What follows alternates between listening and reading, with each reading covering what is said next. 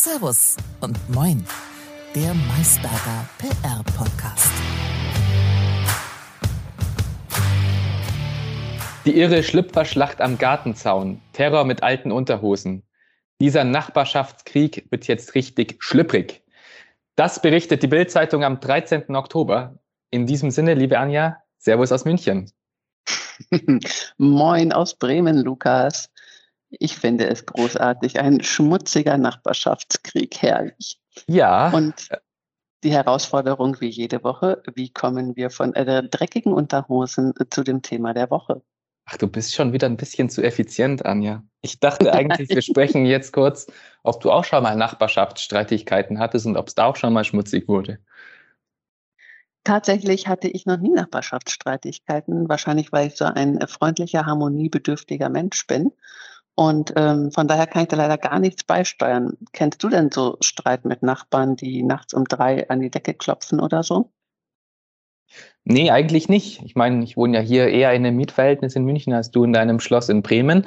Äh, aber dennoch muss ich sagen, nee, hält sich hier alles in, in Grenzen und es werden auch, wird auch noch keine Schmutzwäsche draußen aufgehangen, wofür ich sehr dankbar bin. Ähm, also können wir hier keine weiteren Tipps an, an, Hörerinnen und Hörer geben, wie man seine Nachbarn bestenfalls verkrault.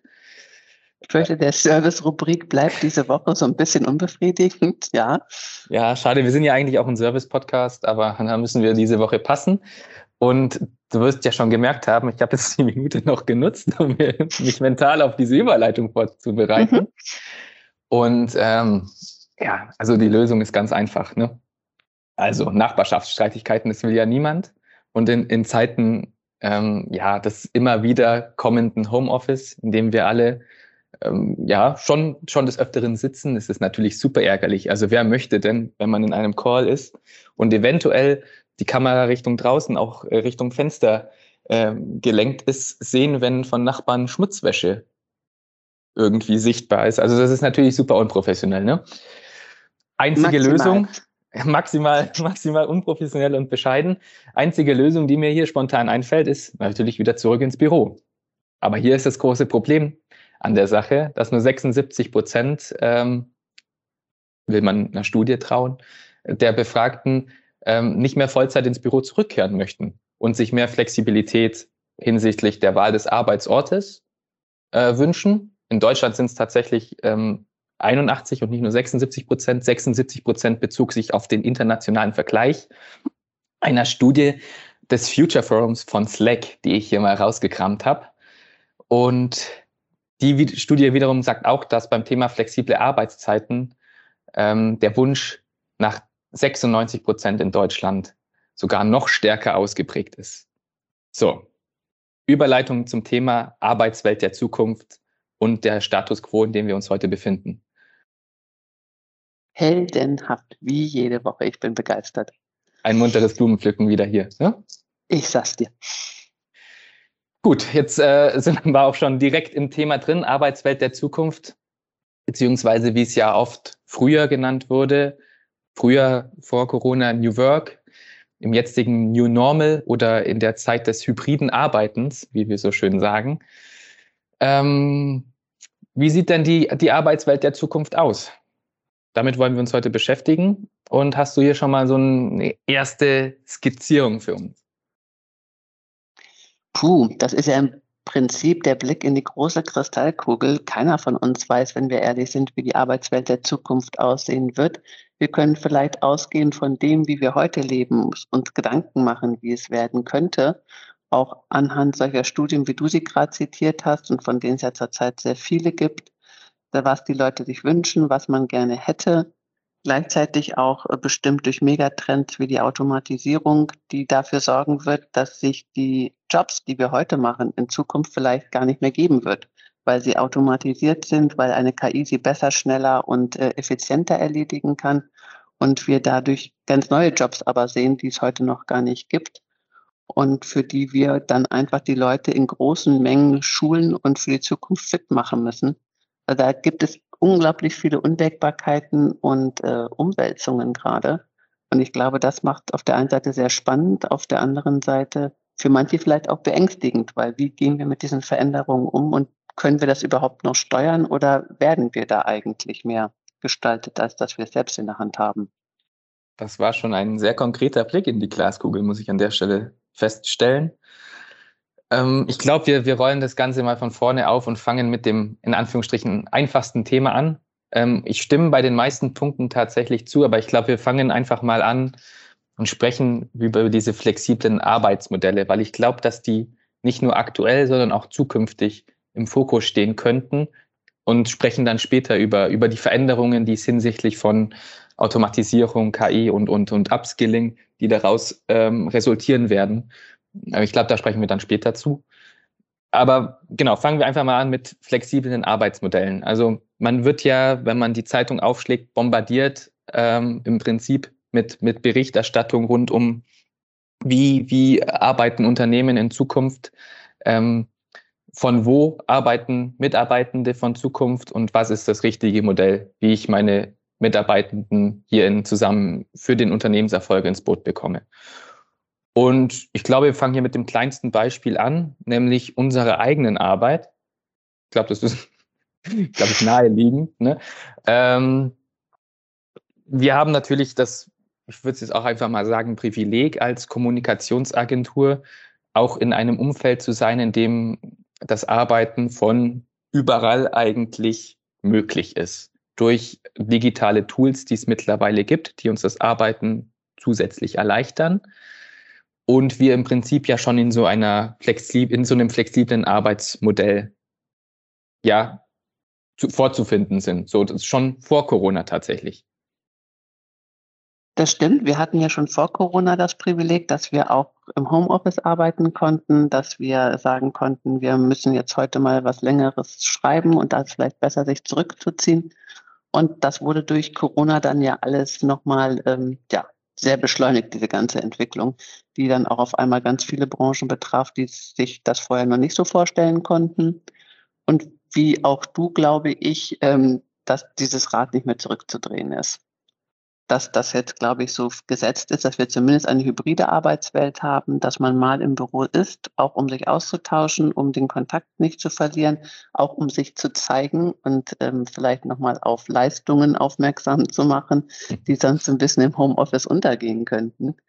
Aber im Großen und Ganzen werden viele Leute an vielen Tagen der Woche von zu Hause aus arbeiten weil es natürlich auch ganz viele Vorteile hat, was so Vereinbarkeit, Beruf, Familie, Arbeitszeiten, also die Pendelei entfällt. Dadurch kann man dann vielleicht auch früher aufhören zu arbeiten oder schafft mehr an einem Arbeitstag.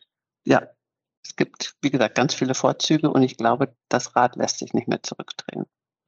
Das, das glaube ich tatsächlich auch. Und ähm, du hast jetzt auch schon ganz viele Vorteile genannt, die ja auch ja, die sind, die sind gesetzt, ist, ist klar. Aber du hast natürlich auch schon angesprochen, man muss in Anführungsstrichen ins Büro, um bestimmte Punkte für sich, für seine Vita auch zu erfüllen, um ähm, sich auszutauschen, um sozial aktiv und interaktiv zu sein und aber auch um gesehen zu werden. Also ähm, von, von der Führungsebene beispielsweise. Ähm, ich habe jetzt hier keine Studie im Kopf, aber ich kann mir vorstellen, dass ich glaube, während der seitdem flexible Arbeitsmodelle festgesetzt werden. Ich glaube, Beförderungen nicht mehr an der Tagesordnung standen, so im Vergleich zu diesem Vor-Corona-Niveau. Ähm, weil, glaube ich, die Parameter und die offensichtlichen Leistungen vielleicht möglicherweise fehlen, die dafür verantwortlich sind, dass, dass ähm, meine Führungskräfte sagen, hey, ja, der hat jetzt eine Beförderung verdient. Wie siehst du das?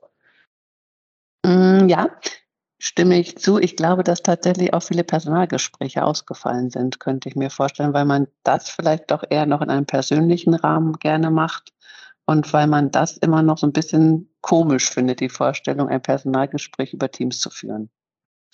Ja, und, das hat so ein bisschen so ein Schmeckle. Ja, ja, schon gesagt. irgendwie. Mhm, tatsächlich. Und ja, ich glaube auch, dass wir neue Kompetenzen entwickeln müssen, wie man sichtbar ist und wie man auf sich und seine Leistung aufmerksam machen kann, auch wenn man sich nicht persönlich sieht und am Kaffeeautomaten mal nebenbei einfließen lassen kann, dass Kunde XY gerade ganz begeistert ist über die Präsentation, die man gezeigt hat. Da das braucht es noch ja, Formate, da braucht es noch Techniken, die wir entwickeln müssen, um diese Sichtbarkeit auch äh, jenseits des äh, Flurfunks zu haben. Absolut. Und das ist aber tatsächlich auch keine Einbahnstraße, weil es jetzt so den Eindruck erweckt hab, zu haben scheint, dass ähm, man sich ja selbst logischerweise präsentiert oder sichtbar machen muss. Auf der anderen Seite, wie du gerade gesagt hast, es müssen Formate geschaffen werden von der Führungsebene, um diese Leistungen da quasi auch eintragen zu können, um, um sichtbar zu machen. Also es ist keine Einbahnstraße, sondern da verlangt es natürlich auch an ähm, Modellen und auch an Fingerspitzengefühl und Transparenz der, der Führungsebene, um da wirklich diese Parameter zu schaffen. Absolut auch gar nicht mal nur, um Beförderungen vornehmen zu können, was natürlich auch immer sinnvoll und gut ist, aber auch einfach, um den Kontakt zu halten.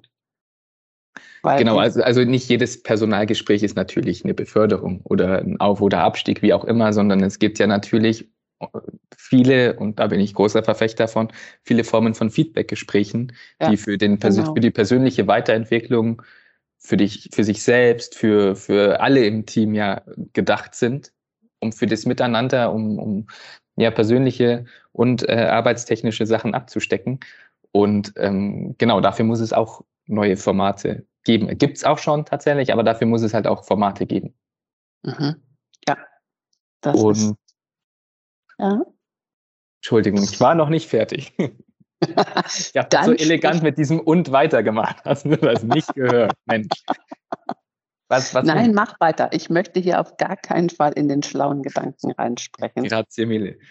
Ähm, was, was in diesem Zuge auch nochmal interessant ist, weil wir ja über diesen dieses Zurück ins Büro kommen, auf jeden Fall teilweise, man spukt ja immer von diesen zwei, drei, zwei Tage im Büro, drei Tage im Office beispielsweise, ähm, dass sich die Art des Arbeitens, die Art und Weise des Arbeitens im Büro auch verändern wird. Also nur weil ich im Büro bin, arbeite ich ja dann nicht mehr so, wie wenn ich im Homeoffice wäre. Also du nutzt dann, glaube ich, auch die Zeit im Büro viel mehr, um diese Gespräche, die wir gerade angesprochen haben, vielleicht in Persona zu führen, um mit deinen Kolleginnen und Kollegen sozial zu interagieren, um Flurfunk abzugreifen.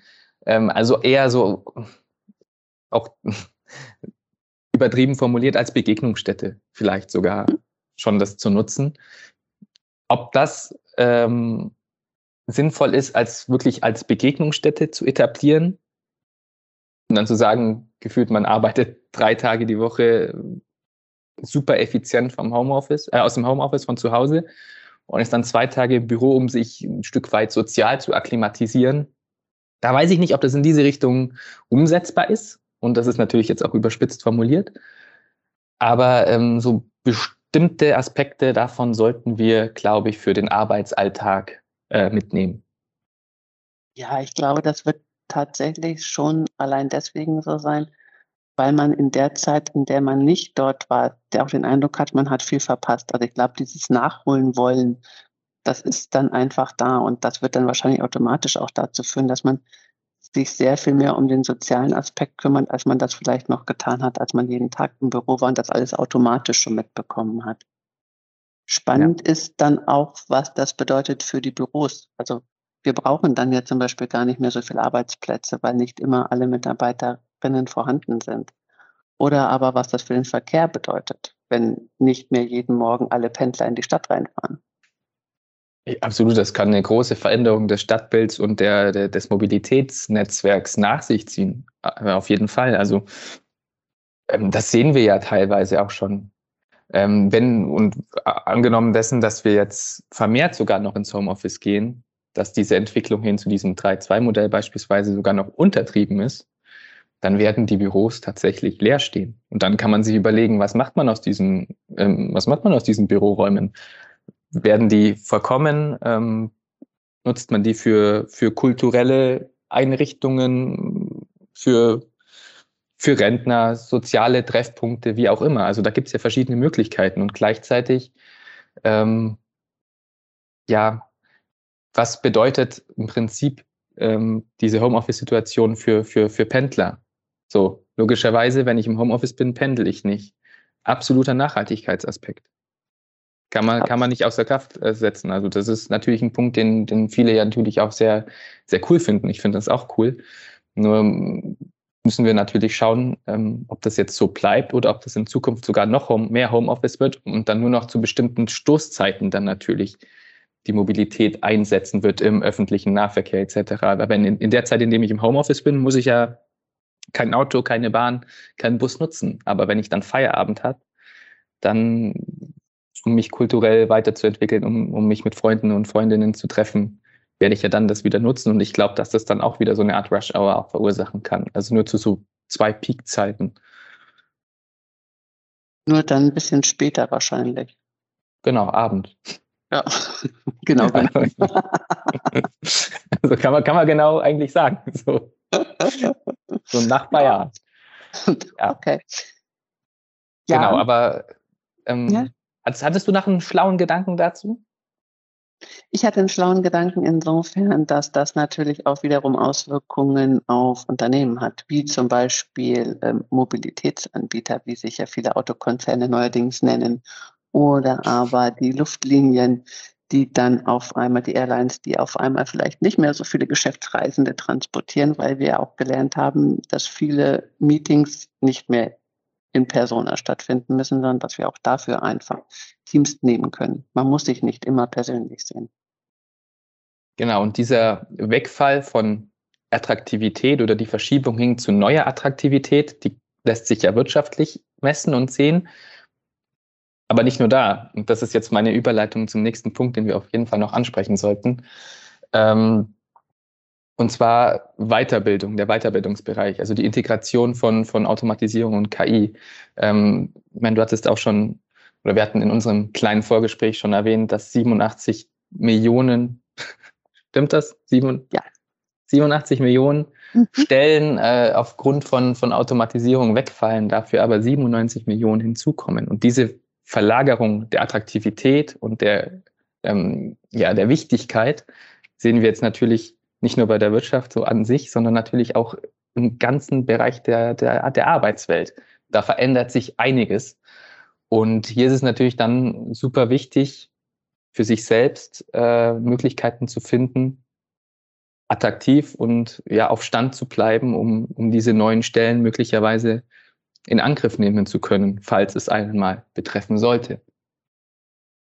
Ja, ich glaube, das ist eine riesige Herausforderung, aber auch für die Unternehmen weil sie ja ausschauen müssen, dass die Kompetenzen, die benötigt werden, um zukunftsfähig zu sein als Organisation, dass sie die an ihre Mitarbeiterinnen irgendwie weitergeben müssen. Also da ist es dann wahrscheinlich wirklich eine gemeinsame Aufgabe zu schauen, was sind so die persönlichen Ziele, wo möchte man hin als Unternehmen wie auch als Mitarbeiterin und dann zu schauen, okay, wo sind die in Übereinstimmung und was muss man tun, um sich dahin zu entwickeln. Da ja. wird, äh, glaube ich, dieser ganze Weiterbildungsmarkt wird dann nochmal ganz gewaltig ähm, ja, revolutioniert, weil man eine so große Masse an Menschen zeitgleich entwickeln muss. Es ist auf jeden Fall super spannend zu beobachten, wie sich das Ganze dann entwickeln wird. Und es ist auf jeden Fall eine große Herausforderung in, in, in einer sich ja, weiter digitalisierenden Welt. Aber was machen wir jetzt mit den Informationen? So, gehen wir wieder zurück auf Vor-Corona-Niveau werden wir so weiterarbeiten wie bisher oder wird sich das Homeoffice noch verstärken? Und wenn ja oder nein, warum? Was denkst du? Also ich denke, zurück können wir nicht. Dafür haben zu viele Menschen, du hast es eingangs selber zitiert, die Studie, zu viele Menschen haben Gefallen an diesem Arbeitsmodell gefunden. Die werden das schlicht und ergreifend nicht mitmachen. Also da wird dann eine Abstimmung mit den Füßen geben, wenn ich als Arbeitgeberin sage, ab heute kommen wieder alle jeden Tag ins Büro da glaube ich, werde ich die Quittung sehr deutlich zu spüren bekommen, indem die Leute einfach kündigen. Jedenfalls diejenigen, die jung und gut ausgebildet sind und sagen, das, was New Work mal versprochen hat, das äh, haben wir jetzt ein Stück weit eingelöst bekommen und da wollen wir nicht wieder hinter zurückfallen. Und andererseits ähm, ist es ja, glaube ich, auch für die Unternehmen nicht verkehrt. Sie können Büroräume verkleinern. Sie haben gemerkt, die Leute sind nicht ineffizienter tatsächlich, also wenn wir mal auf uns schauen als Agentur, wir haben nicht feststellen können, dass irgendjemand schlechter gearbeitet hat, glaube ich. Habe ich jetzt auch nicht gehört, nee. müssen, müssen wir das nicht auch sagen? Ich weiß nicht. Ja, ich finde, das müssen wir nicht sagen. Wenn es anders wäre, könnte man, glaube ich, auch mal sagen. Also kann, kann man dann auch mal Namen halt nennen, ne? Ja, da, da, kann man Namen nennen, richtig. Da kann man dann auch mal überlegen, ob es Sinn macht, sich von solchen Mitarbeiterinnen nicht vielleicht auch zu trennen. Aber nein, so ist es bei uns ja gar nicht. Und ich glaube, so war es in den seltensten Fällen. Und warum dann also auch dahinter zurückfallen? Es gibt ja nicht nur den Wunsch, dass es offensichtlich so weitergeht, sondern es gibt ja auch keine Notwendigkeit, warum man es ändern sollte. Notwendigkeit nicht, aber da muss ich jetzt auch noch mal kurz einhaken. Ich kann es da, sorry, ich kann es an der Stelle nicht lassen, weil wir sprechen natürlich auch in einer von, von, von einer ja, von einer Work-Life-Balance ein Stück weit, die ähm, wir durch hybrides Arbeiten oder Remote Work teilweise ja proklamieren. Aber ich sehe da natürlich auch große Herausforderungen. Also wir haben jetzt hier diese positiven Aspekte und die Wünsche der, der, der Befragten dieser Studie ja skizziert. Aber wir müssen natürlich jetzt hier auch sagen, dass es halt nicht nur Vorteile hat, sondern dass es halt auch wirklich äh, Schattenseiten äh, bietet, diese Bewegung. Ich würde es auch nicht Work-Life Balance jetzt tatsächlich in dem Moment nennen. In dem Moment, als ich es ausgesprochen habe, dachte ich, ja, es ist eine Art Integration, glaube ich auch. Also, ähm, nee, also die, es, es wird keine Work-Life-Balance, sondern eine Work-Life-Integration, glaube ich, sein oder eine Dynamik. Weil Arbeit und Arbeit und Leben sich nicht wirklich voneinander lösen lassen. Ich aber in diesen Präsenzmodellen feststellen konnte, dass dieses Lösen irgendwie persönliche Aspekt jetzt leichter war. Durch ähm, Pendeln zum, zur Arbeit, diese soziale und räumliche Distanz. Weißt du, wie ich meine? Also ich kann jetzt da tausend Klar. Beispiele nennen, aber das ist ja das, was ja auch nahezu täglich neben diesen positiven Aspekten auch erwähnt wird. Und da müssen wir natürlich noch Achtsamkeit schaffen. Achtsamkeit, super tolles Wort auch im Agenturfeld. Wollte ich dieses Passwort auch nochmal ähm, rausjagen. Aber die, diese Resilienzfaktoren, die werden jetzt, die sind jetzt noch nicht vorgekommen. Und da wollte ich jetzt eigentlich nochmal so ein bisschen äh, unsere Hörerinnen und Hörer schärfen, dass es natürlich alles Vorteile mit sich bringt, aber hier definitiv auch kleine Stolpersteine lauern, die man aktiv, glaube ich, auch mit den Unternehmen und aber auch für sich selbst anpacken müsste. Ja, das stimmt natürlich. Also ich bin da relativ entspannt, weil ich schon lange ja dieses Work-Life-Blending habe. Dadurch, dass ich in Teilzeit arbeite, aber dann oft abends nochmal in die E-Mails schaue oder so. Und das eigentlich immer ein großer Vorteil war, weil ich dadurch auch Karriereschritte mir ermöglicht wurden, die nicht möglich gewesen wären, wenn ich rein Teilzeit gearbeitet hätte und um 14.30 Uhr den Stift fallen lasse und sage, okay, jetzt ist Schluss morgen wieder. Da wäre vieles nicht möglich gewesen und dann ist das vielleicht ein negativer Randaspekt, dass man in der Freizeit nicht nur Freizeit hat, sondern auch nochmal arbeitet, aber gleichzeitig bekommt man was dafür.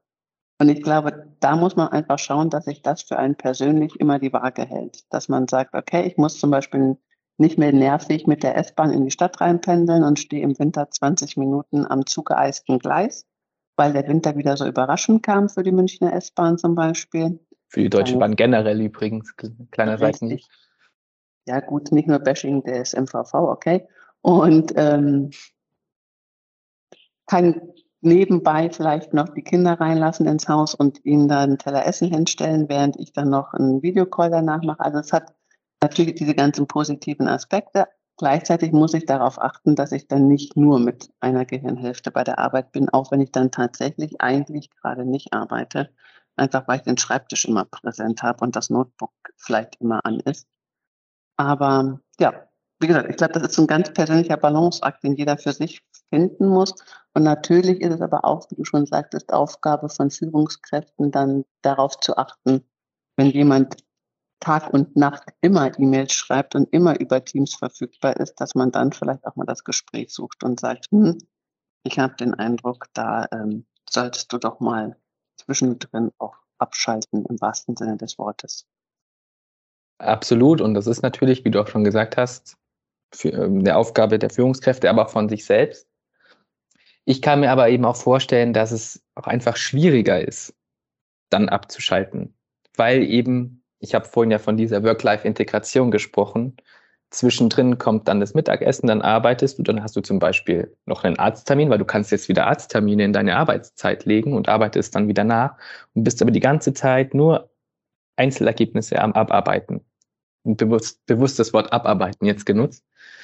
Also es ist nicht so leicht, wie sich das immer äh, anhört. Da gehört sehr viel Resilienz dazu, aber wie man bei dir natürlich auch schon gehört hat, ist die bei dir auf jeden Fall vorhanden. Aber es gibt ja nicht nur solche, äh, solche Best Practices und du hast natürlich auch schon jahrelange Erfahrung dadurch gemacht. Ähm, und da muss man natürlich dann echt sensibel vorgehen. Ja, das stimmt natürlich. Man muss das im Auge behalten. Ich persönlich denke tatsächlich, dass die Vorteile bei weitem überwiegen. Genau, das war das Wort. Und ähm, ja, man muss einfach sensibel sein. Und man muss gucken, wie kommen die Leute damit zurecht. Jeder muss für sich das auch da eine Lösung finden. Und ich glaube aber, das lässt sich ganz gut machen, wenn da alle guten Willens sind und da auch ähm, mit der nötigen Sensibilität hinschauen, wenn man merkt, dass da jemand jetzt offensichtlich gar nicht mehr Feierabend machen kann. Amen. So wird man zum New Work Guru. Abschließend, abschließend noch, noch, noch eine Sache, die wir natürlich nicht äh, unter den Teppich kehren wollen, beziehungsweise die sogar viel wichtiger ist oder zu wichtig ist, um sie unter den Teppich zu kehren. Wir haben jetzt hier natürlich aus einer Blasenperspektive herausgesprochen. Ich hoffe, das ist unseren Zuhörerinnen und Zuhörern auch bewusst.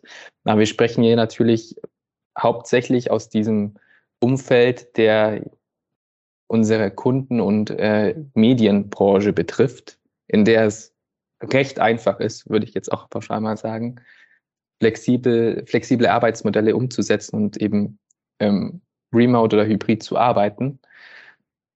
Wir vergessen natürlich einen großen Teil der Gesellschaft, die und dem wird keine irgendwie Rangordnung oder so der einzelnen Berufe vorgenommen, aber die zwangsläufig gar nicht von zu Hause aus arbeiten können, weil es schlichtweg nicht möglich ist. Ähm, Bandarbeiter, Ärzte, also das ist über verschiedene Strukturen, Ebenen hinweg gibt es natürlich Sachen und äh, Jobs, die nicht aus dem Homeoffice funktionieren. Und ähm, hierfür würde ich auch gerne noch kurz eine finale glaube ich, ja eine finale Einordnung der Zukunft, der zukünftigen Arbeitswelt äh, treffen wollen, damit wir die jetzt nicht vernachlässigt haben, wenn das für dich okay ist, Anja. Auf gar keinen Fall. Ich gehe jetzt. Nee, klar. Ciao.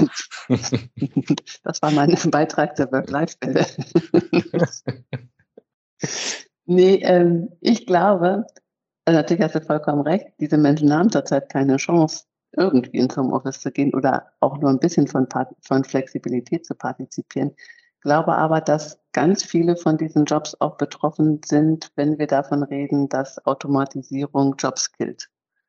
Weil das sind so die Klassiker dessen, was ähm, ja, mit Automatisierung oftmals äh, gut gemacht werden kann, wenn da keine Kreativität gefragt ist, wenn da kein Innovationsgeist gefragt ist, sondern wenn es um Effizienz geht, wenn es um das Erledigen von etwas geht, das dann oft auch Routinetätigkeiten beinhaltet. Und ich glaube, die Frage wird dann auch ein Stück weit sein, und das ist jetzt natürlich ein ganz, ganz großer Vorgriff, wie bekommen wir es hin, wenn viele Jobs wegfallen, dass trotzdem viele Menschen Arbeit haben und nicht äh, von Sozialleistungen leben müssen.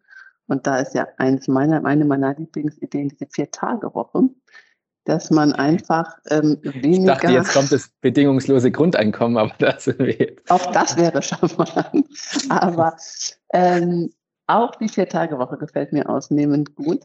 Ja, weil ich weiß, dass du das schwierig findest, weil ähm, tatsächlich weniger Arbeit auf äh, Nein, genau, wenn, wenn mehr Leute weniger arbeiten, einfach für alle Arbeit da wäre. So. Natürlich mit den nötigen Up- and Reskilling. Das ist natürlich klar, dass man das mal vorher machen muss.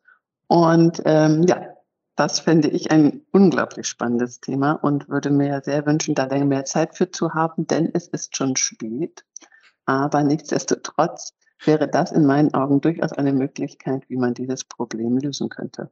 Selten so abmoderiert worden, so charmant an der Stelle. du darfst auch gerne noch erklären, warum du das für schwierig hältst. Äh, nee, das besprechen wir mal anders, würde ich sagen. Ja, Können wir jo. gerne machen. In diesem Sinne, es war mir wie immer eine Freude. Ciao aus München. Mach's gut. Tschüss.